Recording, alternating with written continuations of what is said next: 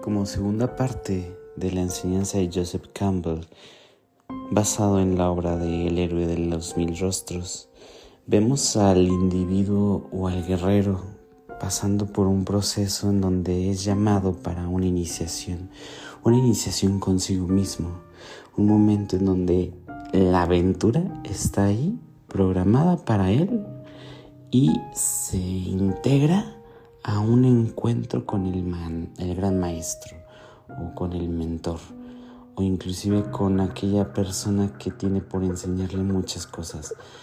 Pero no nada más será una persona, sino también pueden ser experiencias, momentos, tiempos.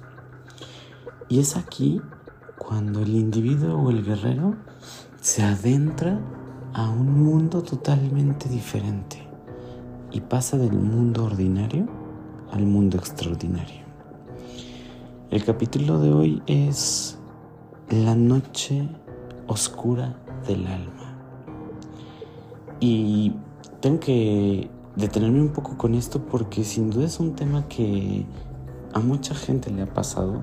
La noche oscura del alma la hemos experimentado muy, muy interesante, pero también es como un proceso en donde caemos en cuenta que somos sensibles a ciertas cosas. La noche oscura del alma viene a representar el proceso en donde nosotros como personas, individuos o guerreros, estamos ahí frente a la crisis de cualquier tipo que realmente nos, nos genere algo. Y esta crisis implica un cambio. Y este cambio sirve para encontrar respuestas. Las respuestas están dentro de uno mismo. Y recuerdo mucho la idea de Alicia en el País de las Maravillas, cuando Alicia cae por la madriguera del conejo. El llamado sin duda es el conejo blanco, por lo que puedo asimilar. Y la caída hacia la madriguera es este proceso en donde va a entrar en la noche oscura del alma para aprender a conocerse, pero en un mundo extraordinario, fuera de lo común. Y bueno, en Alicia en de las Maravillas, el proceso que Alicia vive es sin duda de mucho confrontamiento con, con sus pensamientos. Es ella contra ella en un mundo creado también por ella. Entonces, la noche oscura del alma, sin duda, pues es inevitable. En el mundo espiritual siempre, siempre, siempre se pasan por procesos en donde tenemos que superarnos a nosotros mismos para alcanzar ciertos objetivos. Si no hacemos esto, a final de cuentas, estaremos mucho tiempo en la noche oscura del alma, que es este proceso en donde tenemos que enfrentarnos a nuestros pues demonios internos a nuestro inconsciente que puede estar allí gritando de, hey, necesitamos enfocarnos en esto, que nos dice constantemente, hey, no has pasado esta prueba, no has superado esta situación, te has olvidado de esto, hey, estamos repitiendo un proceso de conducta habitual y necesitamos romper con esta circunstancia el proceso de la noche oscura del alma es sin duda una llamada de atención muy espiritual contigo mismo en donde tienes que dar el salto.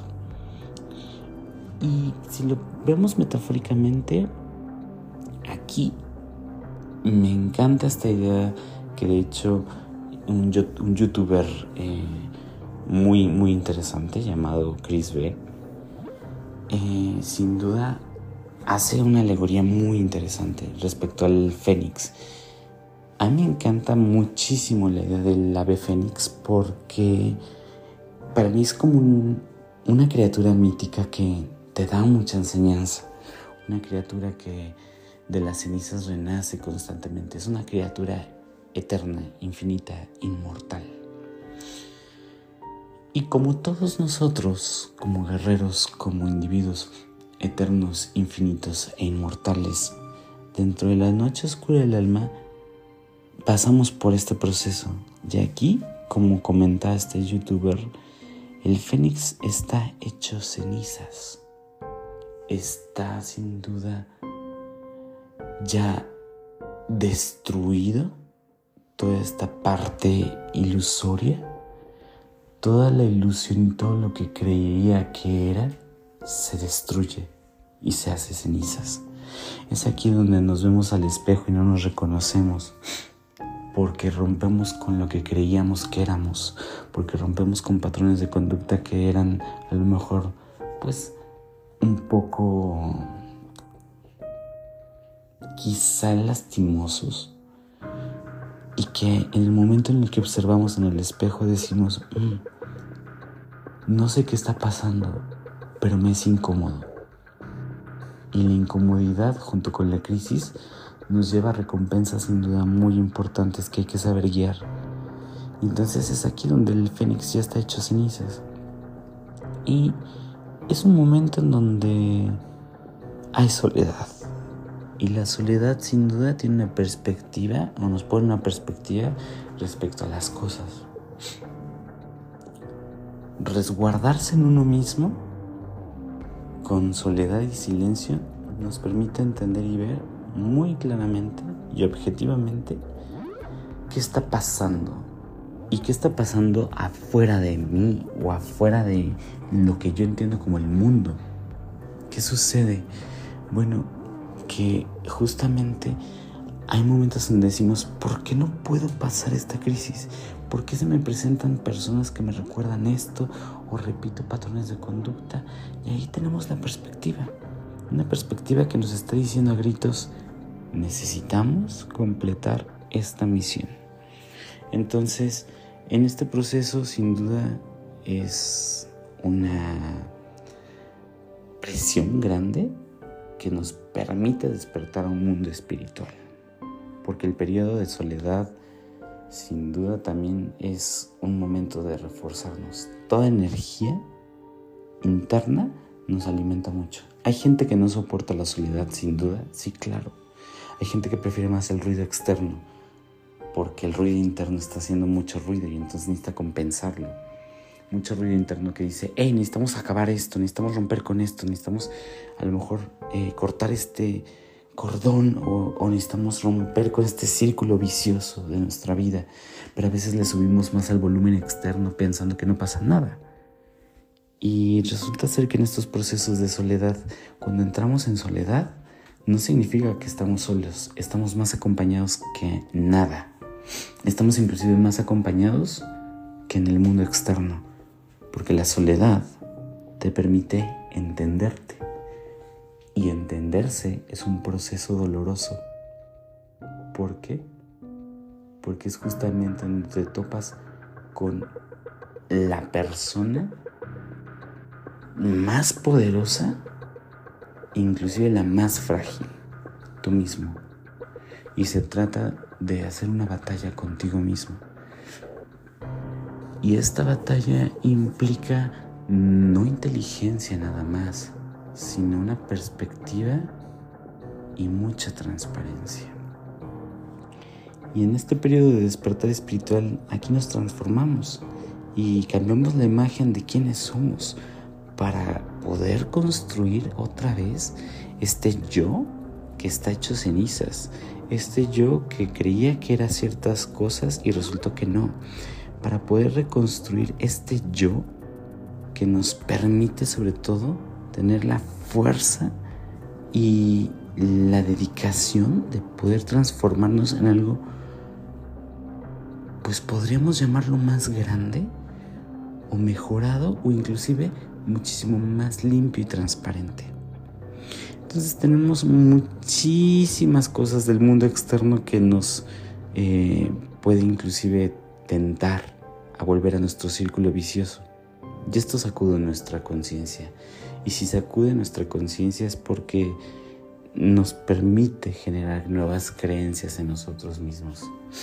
Entonces, en ese momento en silencio, ahí, sentado contigo mismo, surgen las grandes preguntas y se reciben señales que sin duda entiendes. Es la noche oscura del alma, un proceso en donde vas a ayudarte Y ayudarte significa entenderte. Pero no importa cuánto tiempo pase.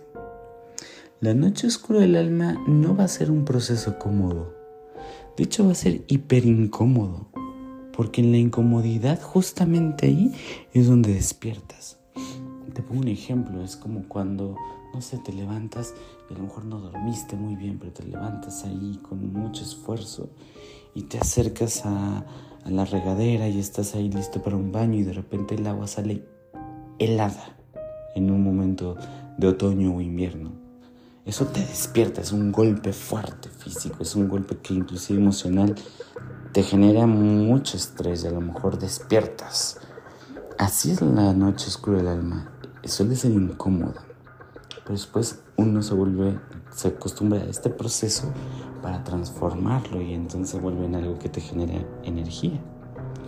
Entonces aquí sin duda la ayuda tienes que hacerla contigo mismo. Y la noche oscura del alma tiene como objetivo principalmente darte a conocer tu yo mejorado o tu yo descargado hacia el futuro o tu yo que te permita darte las respuestas a las preguntas que a lo mejor aún no entiendes. Ejemplo, ¿estoy haciendo lo que quiero hacer? ¿Estoy viviendo la vida que tanto deseo vivir? Y si no, ¿qué necesito hacer? ¿O qué voy a cambiar? Y ese contacto con tu yo superior, tu gran maestro te da la respuesta de qué hacer. Puse un ejemplo nada más, pueden ser muchas otras cosas. Y aquí, justamente en este momento, es donde la situación cambia y la crisis deja de ser crisis y se convierte en otro proceso. En el siguiente episodio voy a hablar acerca del tema de el tesoro espiritual. Cuando la crisis se transforma y ese ave fénix se está reconstruyendo de las cenizas para empezar a renacer.